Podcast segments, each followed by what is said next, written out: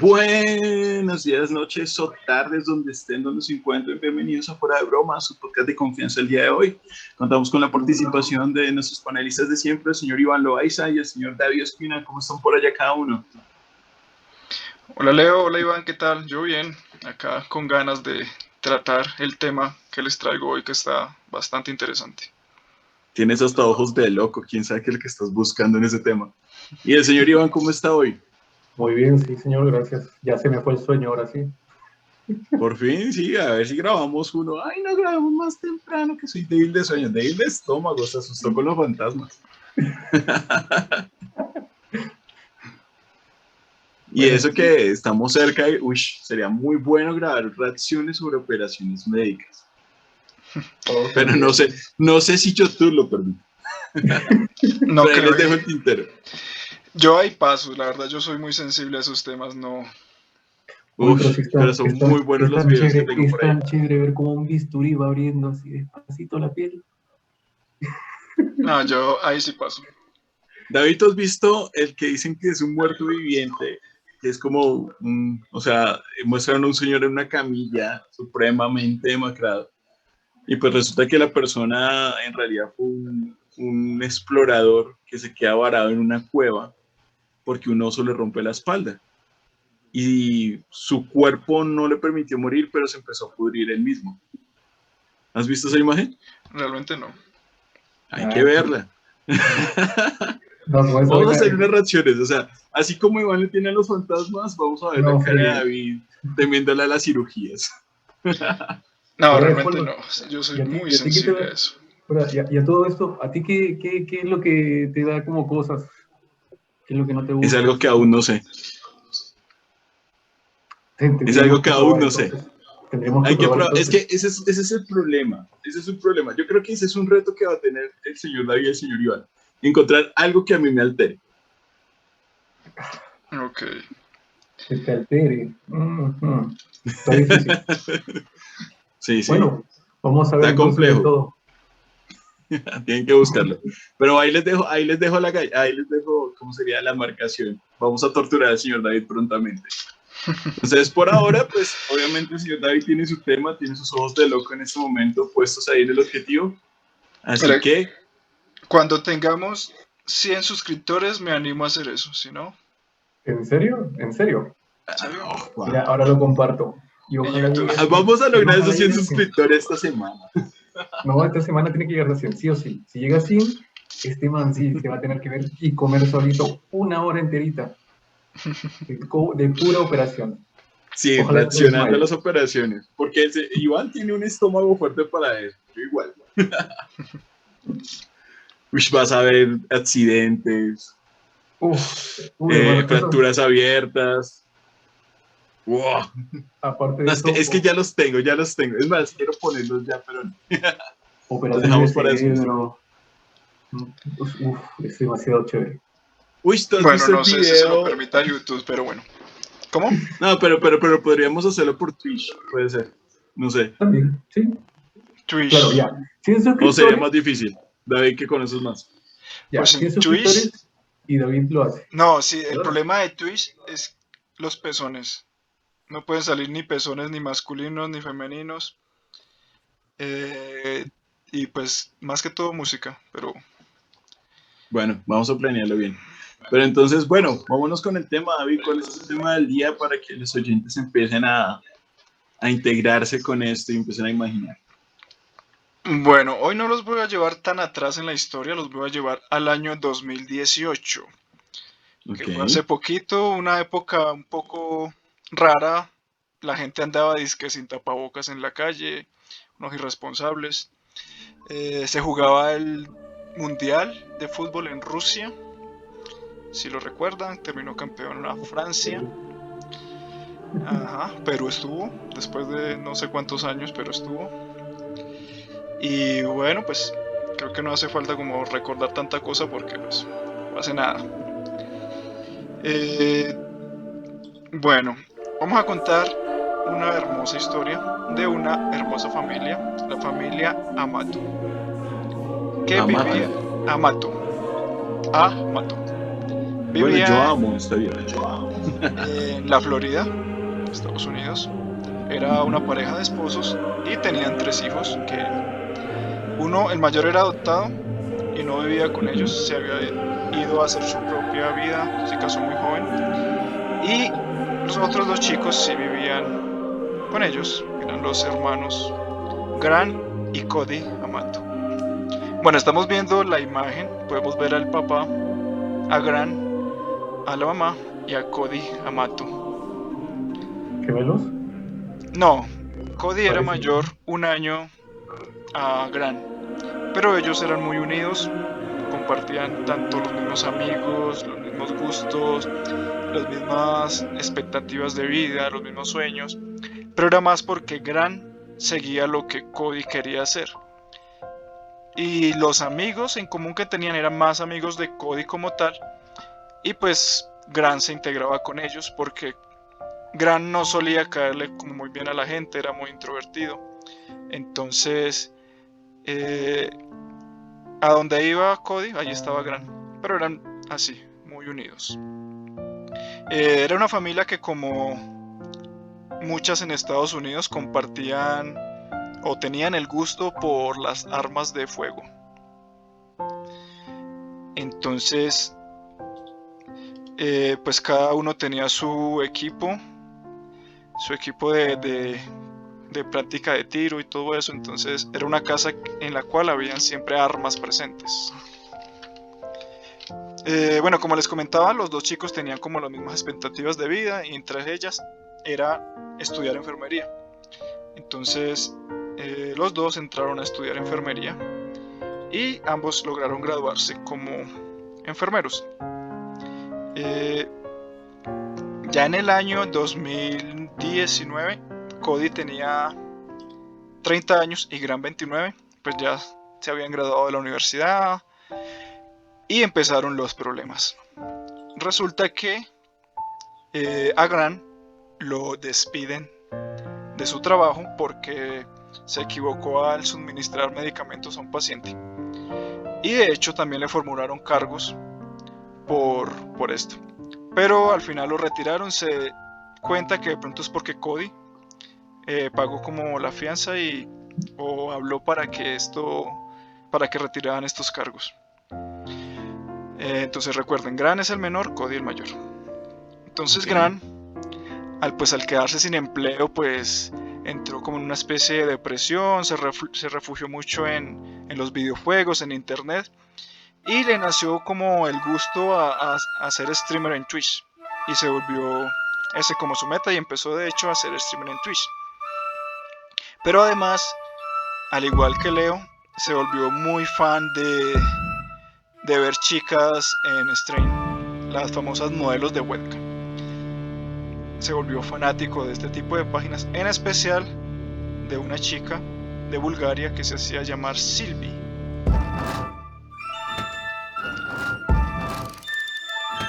Acá tenemos a Silvi. Wow, parece una modelo. Era una No, modelo no, no, de Maravilla. Ajá. Mm, ok. Sí, tiene un parecido como a la Mujer Maravilla de, de los cómics, no de las películas. Sí, no a Gal Gadot, sino. Como que operada, ¿no? Mira los pómulos. Sí, Mm, Creería que es más maquillaje. sí, tenía bastante maquillaje. Pero Pero re- pues bonita sí era. Sí. Y resulta que se enamoró, obsesionó de esta chica, tanto así que, que bueno, pues o sea, para ver a esta chica hay que pagar dinero, ¿no? Y él se alcanzaba a gastar 2.500 dólares al día solo para hablar alrededor de dos horas en privado con ella. Y en la cabeza de, de este chico, de, de Grant, eh, él tenía una relación con Sylvie y él creía que Sylvie era mucho más especial, lo trataba diferente a lo que trataba a sus demás clientes. Eh, pero pues, o sea, le está pagando casi 2.500 dólares al día. Obviamente, pues la chica le va a alimentar esa fantasía de que tienen algo especial. Y bueno, se empezó a obsesionar con esto, empezó a, a encerrarse pues horas y horas en su cuarto solamente para estar hablando con esta chica. Y él como que se creó una vida ficticia. Él decía que él era un jugador profesional de videojuegos, que era streamer en Twitch y que le iba muy bien, que vivía solo, que tenía su casa, que tenía un BMW. Pero en realidad no. Pero en realidad no, en realidad lo que estaba haciendo era gastarse sus ahorros. Y pues al gastar tanto dinero, pues obviamente se estaba quedando sin dinero. Y pues también le compraba como lencería, juguetes y todo eso y se los enviaba a Silvia Bulgaria o no sé si de pronto la chica tenía como una lista de cosas para que le compraran y él se las compraba, pero bueno, el hecho es que era como shows personalizados para él. Sin embargo, pues eh, al gastar tanto dinero, de hecho alcanzó a gastar 20 mil dólares en una noche para estar hablando con Silvia. Entonces, pues ¿qué pasó? Una persona que no genera ingresos y se gasta 20 mil dólares en una noche, pues se quedó sin plata. ¿Y qué pasó a continuación? Tomó las tarjetas del papá y de su hermano Cody y pues empezó a gastarlas en esta chica. Obviamente pues si hay algo rastreable es una compra con tarjeta de crédito, entonces pues obviamente el papá y el hermano se dieron cuenta que alguien había usado sus tarjetas, lo, le hablaron y él empezó a decirles como no, es que yo estoy invirtiendo en en mi proyecto de Twitch. Entonces estoy usando ese dinero para hacerme promoción, para tener un buen equipo y no sé qué, apóyenme, este es mi sueño, bla, bla, bla, bla. Y pues el papá en un inicio se creyó como el cuento. Y en cierta parte Cody también, aunque, aunque no sé, eso es como raro, porque, bueno, si bien al papá se le puede meter como ese gato por liebre, porque pues de pronto no es como algo tan cercano a, generaciones mayores, pero Cody era pues relativamente joven y ya debería conocer más o menos cómo funciona eso. No sé si de pronto era que, que, lo estaba encubriendo porque Cody era como muy alcahueta con él, o sea, era, era como su hermano menor y toda la vida lo alcahueteaba todos los gustos, él se los patrocinaba. Eh, pero igual se preocupó mucho como por ver a su hermano en ese estado y se lo llevó para Japón a un viaje. Fueron él, un amigo de, Cody y Gran. Bueno, viajan a Japón, viajan a Japón, el amigo de Cody, Gran y Cody. Porque el chico era como muy fanático de, pues, del anime y todo Japón y no sé qué y bla bla bla. Bueno, y en el viaje decidieron como salir una noche pues a conocer la vida nocturna del lugar donde estaban. Pero Gran no quiso ir, quería como que quedarse en la casa, entonces salieron solamente Cody y el amigo. Y cuando estaban como rumbeando, el amigo se dio cuenta que no tenía su tarjeta de crédito. ¿Y qué había pasado? Pues que Gran le había robado la tarjeta de crédito al amigo de Cody y se había ido para un café internet a hablar con Silvi.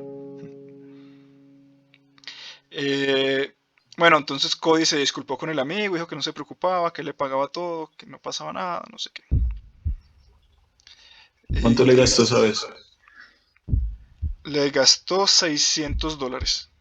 600 dólares. Y, de verdad, ahí, a la fecha, hay gente así, hay, hay gente, o sea, como que tan, tan, tan obsesionada por gastar tanto dinero solamente para ver a alguien? Sí, sí, lo hay, lo hay. Este, este tipo de negocios es, o de actividad se ha vuelto muy común en Colombia. Yo conozco a varias chicas que se dedican a esto y me han dicho que, que sí, que ellas tienen ahí como su club de fans que gastan y gastan plata y algunos llegan a creer que porque pues le gasta dinero y hablan todos los días, tienen una relación. Y que creen que va a traspasar algo más. Y les dicen que, que si viajan a conocerla o que ella viaje. Pero pues en sí pues ellas simplemente pues están ofreciendo un servicio virtual a cambio de dinero pero la gente se confunde y piensan que va más allá y... Tengo, una, una, pregunta. Ya, bueno, tú me dices que ya en Colombia se ha hecho normal. En entiendo, ya las, las colombianas son muy lindas, pero ¿tienen algún tipo de seguridad o algo por el estilo? Porque tú sabes que también tienen que salir a comprar, tienen que salir a hacer sus cosas y de repente por ahí encontrarse con este tipo de personas. Bueno, no, no creo que tengan mucha seguridad y muchas también lo que hacen es como bloquear el país para que nadie aquí las pueda ver o decir que son de otros lados. Y pues tampoco es que sean como tan famosas, ¿no? No es como que, que pongan un pie en la calle y las reconozcan. Puede pasar, pero... Puede pasar. Ajá, sí. Sí, imagínate que haya algo obsesionado y que por cosas de la vida se le dé que la encuentra en un supermercado. Pues digamos que su protección tiende a ser más virtual que otra cosa, como lo decía David, en ese tipo de, de, de accionar de, de, llamémoslo, del gremio del webcam, siempre se trabaja con VPNs disfrazadas, con algunos protocolos de red que evitan ubicación geográfica. Y pues a, a pesar de lo que muchos creen, la mayoría de estas mujeres no graban en sus casas o en sus apartamentos, algunas sí, pero la gran mayoría graban en estudios, ¿sí? que digamos que eso está dentro de la fantasía del, del, del todo. Porque, Sí. por ejemplo, si es una modelo cotizada, eh, el estudio donde ella graba, pues se lo decoran de forma que se vea con mayor dinero, con mayor ganancia. Porque, eh, digamos que nosotros mentalmente asociamos ciertas cosas. Entonces, cuando vemos que el fondo de la persona que estamos viendo, pues tiene cosas de dinero, nos vemos más confiados a gastar porque sentimos cierta calidad en el producto. Es, es algo de marketing enteramente, que pues aplica en muchos otros tipos de ambiente, pero pues en el modelaje webcam ap- aplica así. Entonces, tú por ejemplo, tienes que tener en cuenta que así como vemos a esta chica ahorita la, en la imagen que está mostrando David, que se ve preciosa, pues también hay efectos de retoque, filtros, maquillaje. Pues nada más el TikTok es un ejemplo perfecto de eso, los filtros tan sencillos y fáciles que se pueden utilizar para verte mucho mejor de lo que eres. Así que pues bueno, en público de fuera de broma, nosotros no somos filtros, así de feos somos, para que lo tengan en cuenta. Por eso no somos webcam. Pero, Y, y- y eh, por, y por otro lado, a David lo van a asediar bastante. Sé que David, tu VPN. David usa un disfraz. Si viste, ya le estás gustando a Iván. Bueno, bueno, eh, ahí, ahí fue una- un paréntesis sobre el negocio de las webcam, pero continuemos con el caso, David. Sí. ¿Qué Queríamos pasó? tener pues la opinión del experto. Leo, muchas gracias por aclararnos todas estas cosas. Y bueno, Experto. Bueno, al regresar de su viaje, la relación entre Gran y, y su papá se volvió muy tensa porque pues el papá veía era a Gran siempre encerrado en el cuarto, como teniendo una vida de vago, o sea, no trabajaba, no hacía nada, todo el día estaba durmiendo, se despertaba en la noche. Entonces, eh, Gran entró como una faceta de adolescente incomprendido a los 29 años, que no, no me entiende bien esta casa y, y se fue. Decidió abandonar la casa y pues la familia lo reportó como desaparecido. Pero resultó que estaba en la casa de su tía. La tía se llamaba Donna Amato. Y pues la, la tía decía que el chico estaba deprimido, que, que se la pasaba era durmiendo y en la noche se la pasaba despierto. Trataba como, como de ayudarlo, lo, lo veía como deprimido. Y a que eh, no adivinan qué le hizo Gran a la tía. Le robó. ¿Qué le hizo? Le Le robó. robó la tarjeta de crédito y empezó a usarla con su querida Sylvie. La Dios tía mío, obviamente... pero ¿qué puede haber tenido esa mujer? Sí, No, Sylvie... Así como, la- así como tu novia. Tengo aquí una pregunta muy seria para los dos. ¿Les gustaría Ajá. ser Sylvie?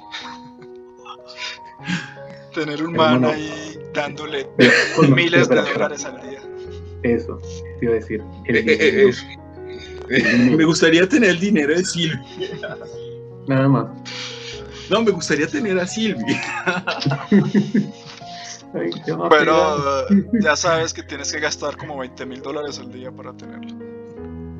20 mil dólares. Nada. Más, 20 mil dólares. Una propina. Una propina. Adicta, nada más. No. Bueno, y resulta que la tía sí se enojó bastante y lo iba a denunciar penalmente por robo. Pero pues el papá intercedió, dijo que no se preocupara, que le pagaba el dinero. A estas alturas el papá ya tenía una deuda de 150 mil dólares. Y entre, entre lo que le robó al papá, al amigo, a la tía y sus ahorros, ya se había gastado alrededor de 250 mil dólares en Silvi. Qué rentable esa vaina. Y pues lo que, lo que estaba evidenciando, digamos, Gran con su comportamiento era como el típico modus operandi o también comportamiento de un adicto. Y pero no sabían a qué. O sea, a estas alturas, el papá, ni la tía, ni Cody sabían exactamente a qué era adicto. Sabían que era al internet, pero exactamente a qué. Ellos no sabían que se la pasaba hablando con Silvi, por ejemplo. Entonces decidieron hablar con él y decirle que debía internarse en una clínica de adictos. Pero como digamos que no hay como clínicas para adictos a internet o algo así, fue a una clínica de rehabilitación para drogas y pagaron 15 mil dólares para poder internarlo en esta clínica. Sin embargo, solo duró dos semanas porque no sabían qué hacer con él. Dijeron, pues en realidad él no tiene una adicción a las drogas. Entonces, acá no podemos hacer nada por él. Pero, mientras estuvo en, ese, en esta clínica, la familia investigó el computador. Y ahí fue donde descubrieron realmente a qué era adicto Grant. Entonces descubrieron fotos de Sylvie, videos, conversaciones, etcétera, etcétera. Ahí fue donde se dieron cuenta que él se estaba haciendo pasar como un, un exitoso streamer de Twitch, jugador profesional, dueño de su casa, con supercarros. Y tenía como un chat con otros fanáticos de Sylvie, donde él se la pasaba pues diciendo eso, que él era una persona muy exitosa. Eh, al salir de esta clínica, el papá habló con Granny y le dijo, puedes volver a la casa, pero le puso unas reglas, porque él era muy estricto, era una persona bastante estricta. Le puso, primero, conseguir trabajo. Segundo, no podía usar el computador. Tercero, no iba a tener apoyo económico. Eh, cuarto, no podía tener celular con internet. Si tenía un celular, tenía que ser de esos antiguos que no podían tener internet. Y quinto, tenía que ir a terapia. Que creo que eso es como lo, lo principal. Él tenía que recibir un apoyo porque realmente se le ido la cabeza con Silvi.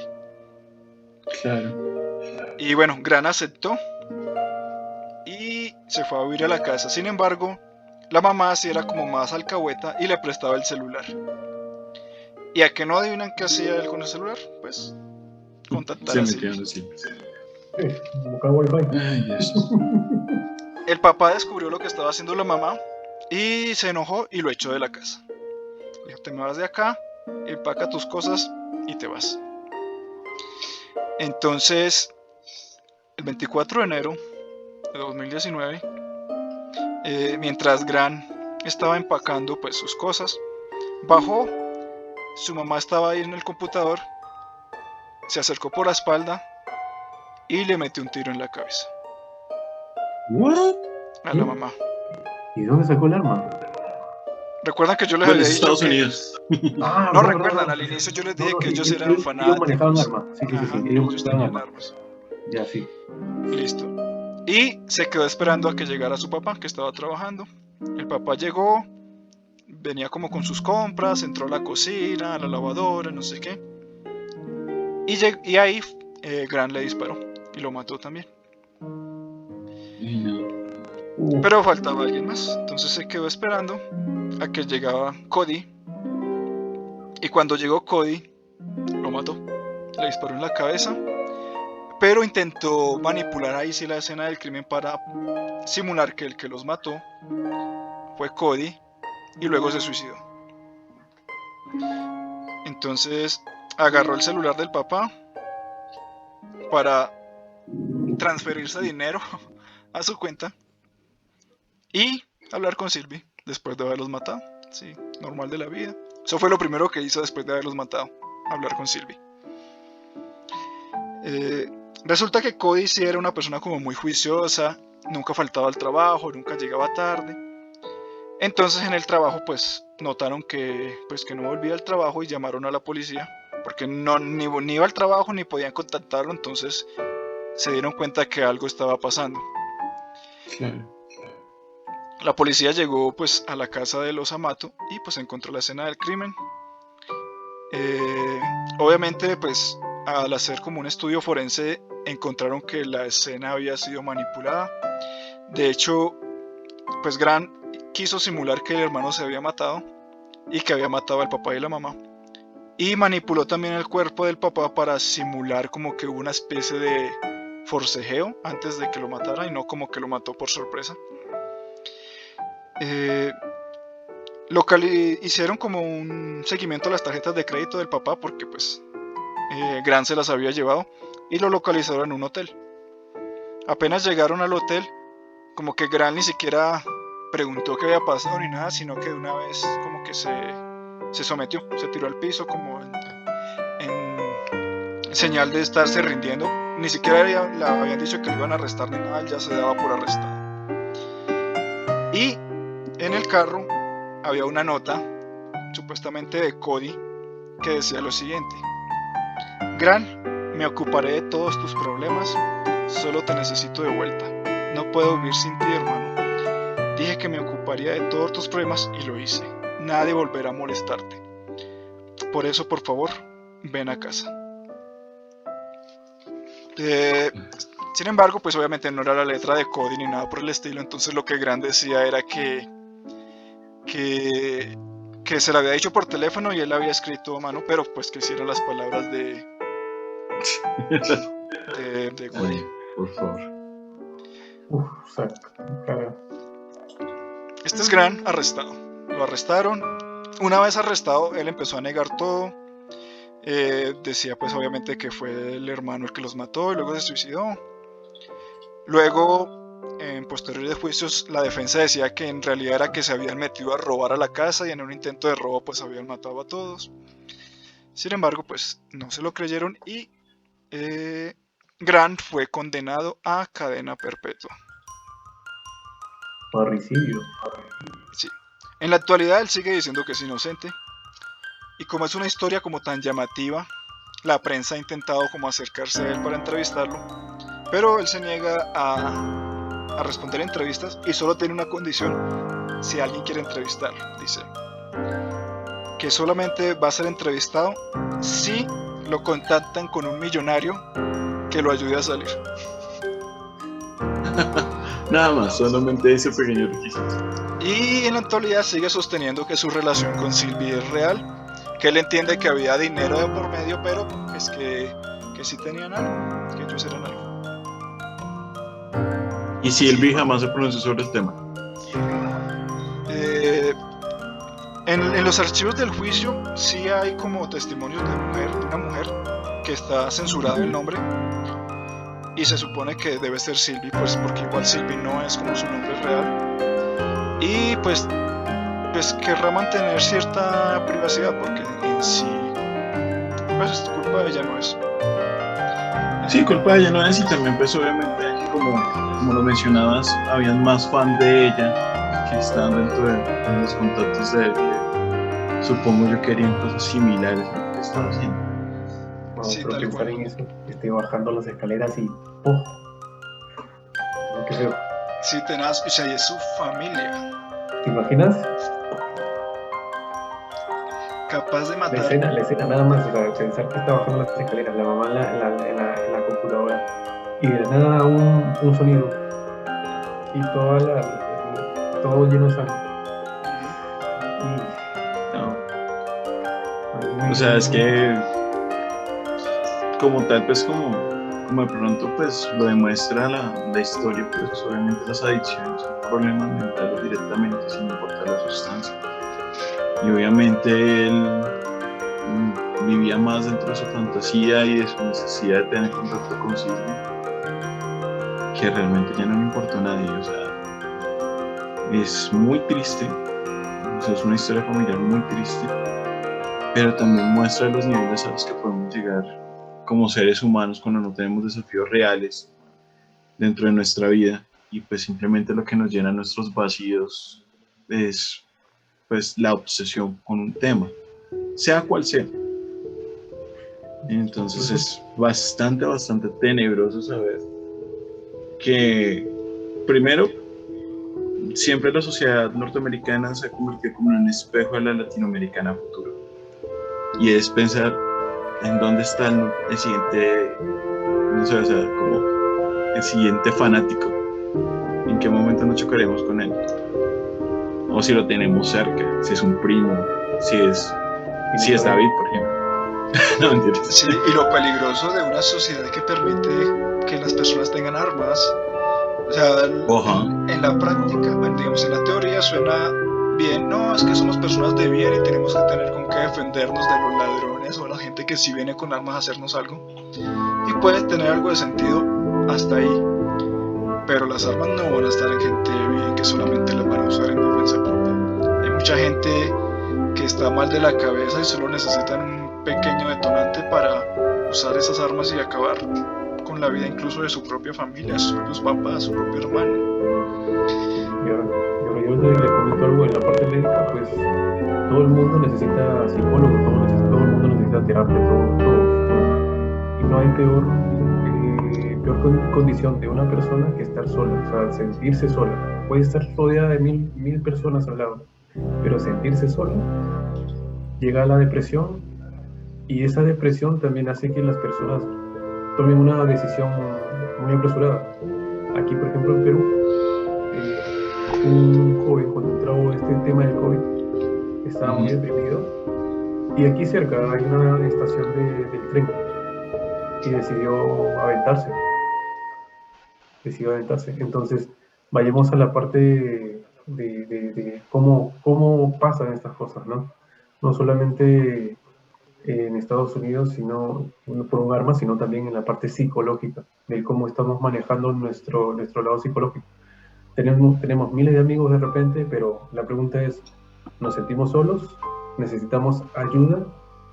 Si eso pasa, pues pueden comentarnos, pueden decirnos, nosotros encantados podemos responderle las preguntas que quieran. Aquí estamos los tres para poder tal vez ayudar de alguna manera y tienen tres amigos tanto allá, dos en Colombia, uno en Perú, para poder ayudarle. Claro que sí. Sí, es importante eso, es importante pues que los oyentes de una u otra forma, pues más allá del tema, que pues siempre estamos manejando un tema de misterio, un tema de ver también la reacción de ustedes, pues es importante saber que cualquiera de nosotros puede en algún momento llegar a acercarse a hacer eso, a hacer lo que hizo este chico, a obsesionarse a ese nivel. Entonces lo que dice Iván es importante, o sea, pues tal vez no podamos hacer mucho, pero pues igual nos pueden contactar en el momento en que, que de pronto algo pase. De una u otra forma mm, buscaremos la forma de ayudar porque somos una sociedad y si no nos damos cuenta de que estamos en ese peligro y que necesitamos ayudar al uno al otro, pues muy difícilmente vamos a evitar estas tipos de situaciones. Así es. Y pues bueno chicos, esa fue la historia de hoy. Como la obsesión por Sylvie llegó a Gran a volverse un asesino de su propia familia. Wow, que sea tan fuerte el nombre, ¿no? Como no le cambies el nombre a la novia. le vamos a poner Sylvie. Ok, amigos. vale, David, pues interesante, monstruoso el tema aún no me ha llegado a causar lo que estamos hablando, no han logrado causarme reaccionar mal, pero... a mí me impactó, me impactó. Fuerte, impactante. Con las escaleras, es como que me, eh, yo soy muy, imagino mucho, Visual. entonces es como que, siendo, o sea, como que pienso cómo está bajando, cómo cargaba el arma de repente, y acercarse fríamente a su madre, a su, a su madre que, que, que, que lo ha criado, que, lo, lo, lo, dio luz y todo, y, dispararle en la cabeza. es, no, sé, ya no, sé qué pensar, no sé cómo quitarme esa imagen ahorita. Y de hecho su madre lo, lo, alcahueteaba, le dio el celular, a pesar de que el papá le había prohibido todo. Es que ese es el problema, ver el problema, eh, que, por lo menos su su madre vio que su problema era algo normal, algo que iba a pasar. O sea, no notar la gravedad de lo que está sucediendo realmente. Y eso creo que es el mayor problema de todos. O sea, si ustedes tienen algún familiar o algo por el estilo, ustedes ven, ven ese comportamiento ese rato, no lo tomen una ligera. Algo, algo puede estar pasando y por eso reiteramos que, que necesitan ustedes buscar la ayuda que sea necesaria, como lo dijo Iván anteriormente. Y pues no sé, también me queda un poquito como ese pensamiento, imaginar cuánto lo pensó él, qué pensó antes, cuánto lo planeó, ¿sí? Y cuánto era su obsesión, o sea, podía dormir, nada más solamente es, esa pregunta, podía dormir sin estar pensando en Sylvie, podía seguir su vida, podía buscar otras cosas, o sea, creo que era prácticamente imposible para él. Y encima que estaba obsesionado, encerrado incluso, ¿qué no estará buscando actualmente para poder seguir contactándose con ella? Eso es lo que me Un millonario, como lo dijo él. No, aparte de eso, entre los que conviven con él. Por ejemplo. Sí. Eso sí debe ser una tortura para él estar ahí encerrado de por vida sin poder hablar con Sidney. Bueno. pues, no sé si nos quedó ahí esa sensación. pues bueno, no sé, David, si hay algo más que aportar sobre este caso o cerramos este capítulo. No, nada, eso sería todo. Termínalo, Leo. Bueno, pues amigos, esto ha sido el programa de hoy de Fuera de Broma, conociendo el parricido obsesivo que hemos conocido el día de hoy. Y bueno, esperando que de una u otra forma saquen algo bueno de esto y que no lo tomen a la ligera. Son, historias, pero son historias reales, lo que acabamos de ver y lo que siempre van a ver en este programa. Por eso esto es fuera de broma, porque tomamos temas que realmente han pasado, que realmente son importantes. Y pues invitarles a que nos sigan en nuestras redes sociales. Síganos por favor en Facebook, donde tenemos la página de Fuera de Broma, donde estamos publicando a diario diferentes contenidos, pero pues obviamente enfocados sobre este tipo de temáticas. También les pedimos que nos sigan en nuestra cuenta de YouTube y se suscriban para que pues compartan el video y puedan escucharnos aún más. Realmente eso nos incentiva y es lo que realmente nos da o nos empuja a hacer esto. Si les gustó el contenido, compártanlo, lo más importante. Reiteramos eso. Y pues estén pendientes porque pronto les hablaremos de algunos envíos que planeamos hacer ya sea por Facebook, YouTube o Twitch. Todavía no tenemos una red social oficial en Twitch, pero la estamos preparando para ustedes, ¿vale? Esto ha sido fuera de broma y pues hasta pronto, nos vemos. Hasta luego.